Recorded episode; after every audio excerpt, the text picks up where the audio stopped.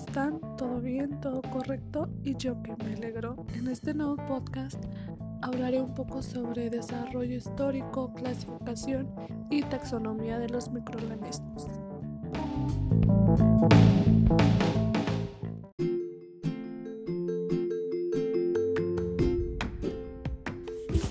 La existencia de los microorganismos no se conoció hasta la invención del microscopio.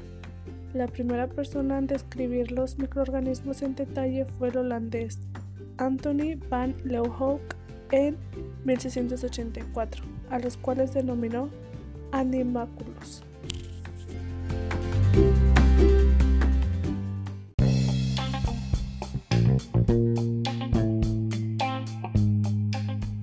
El origen de los microorganismos o teoría de la generación espontánea. Una vez descubiertos los microorganismos por Leeuwenhoek, se empezó a especular sobre el origen de los animáculos. Se formaron dos escuelas.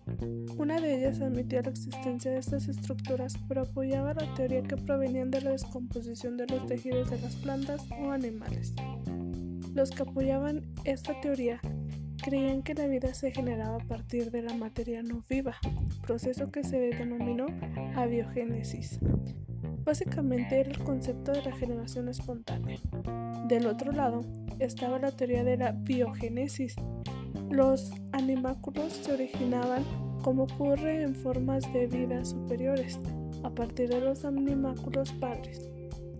Hasta que se rechazó la idea de la generación espontánea, se tuvieron que realizar muchos experimentos que parecen simples hoy en día, pero que en aquellos años, momentos que llevó más de 100 años resolver dicha controversia.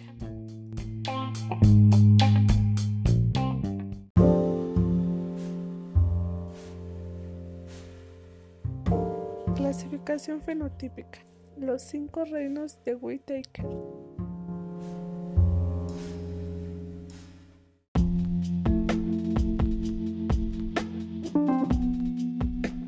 En el año 1957, Robert Whittaker comenzó a desarrollar su sistema de clasificación.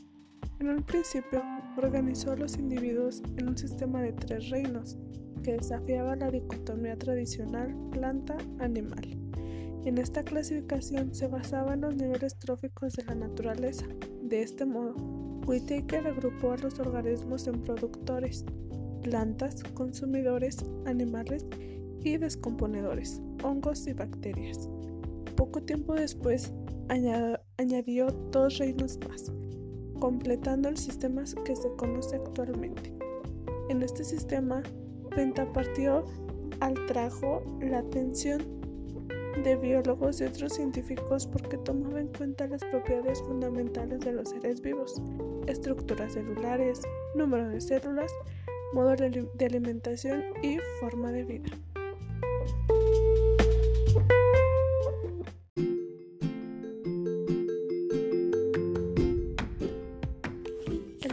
Reino es el reino Monera.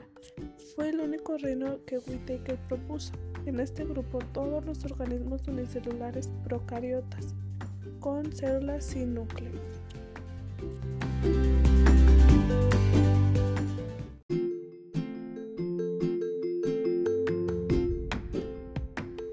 Reino protista.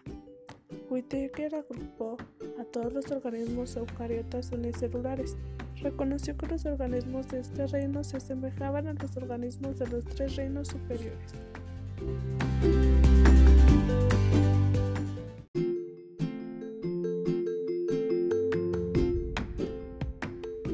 Reino Micota.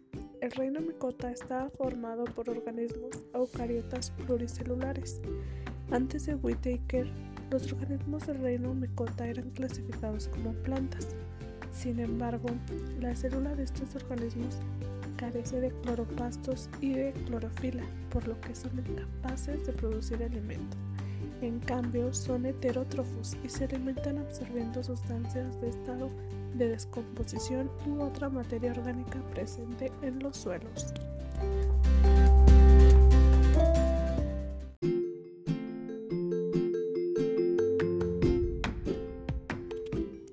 Reino. Whittaker agrupó los organismos eucariotas con pared celular y cloroplastos en sus células. De hecho, de poseer cloroplastos hace que estos individuos sean autótrofos productores.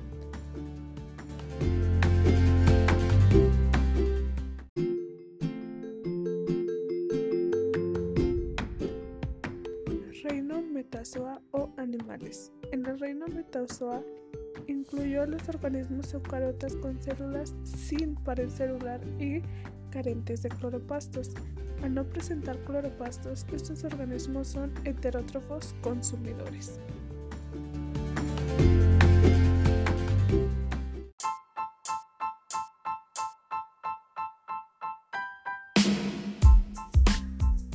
La clasificación filogenética es una clasificación científica de las especies basada únicamente en las relaciones de proximidad evolutiva entre las distintas especies reconstruyendo la historia de su diversificación, filogénesis, desde el origen de la vida de la Tierra hasta la actualidad.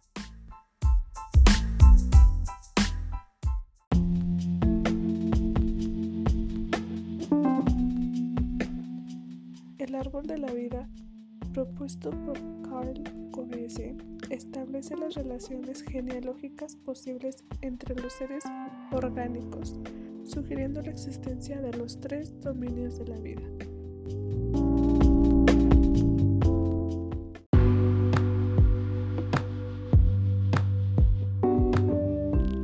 Dominio Archaea.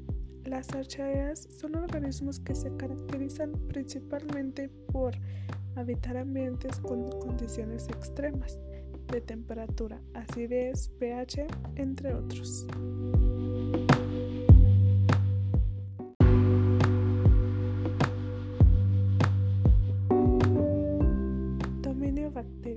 El dominio bacteria comprende un amplio grupo de microorganismos procariotas.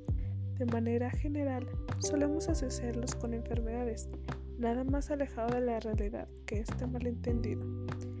Si bien es cierto que ciertas bacterias causan enfermedades mortales, muchas de ellas son beneficiosas o bien en nuestro cuerpo estableciendo relaciones de comensalismo, formando parte de nuestra flora normal. Las bacterias no tienen membrana nuclear, carecen de organelos propiamente dichos. Su membrana celular está integrada por lípidos con enlaces de tipo éster y la pared está compuesta por peptidoglicales.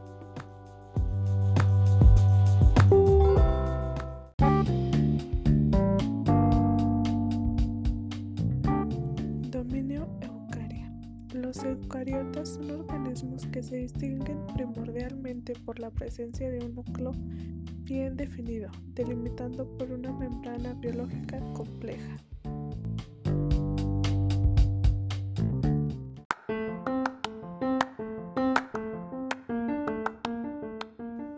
Por último, y ya para finalizar este significativo podcast, tenemos el desarrollo de taxonomía microbiana. Creador de la taxonomía fue el, botánico sueco Carl von Linneo. Su sistema de nomenclatura, el sistema binomial, se usa todavía en la actualidad. Hasta mediados del siglo XIX se conocían solo dos reinos, animal y vegetal. Luego de comenzar a conocerse la existencia de microorganismos en 1866, Ernst Haeckel creó un término tercero que llamó los protistas. Con el desarrollo del microscopio fue, fue posible el reconocimiento de las células eucariotas y procariotas, y eso condujo a la ubicación de las bacterias en un reino, separado de los microorganismos sin núcleo, al que se le dio nombre de Procariotae, tal como lo propuso Robert E. Murray en 1968.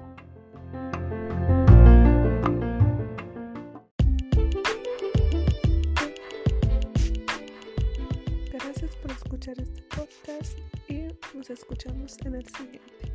Bye.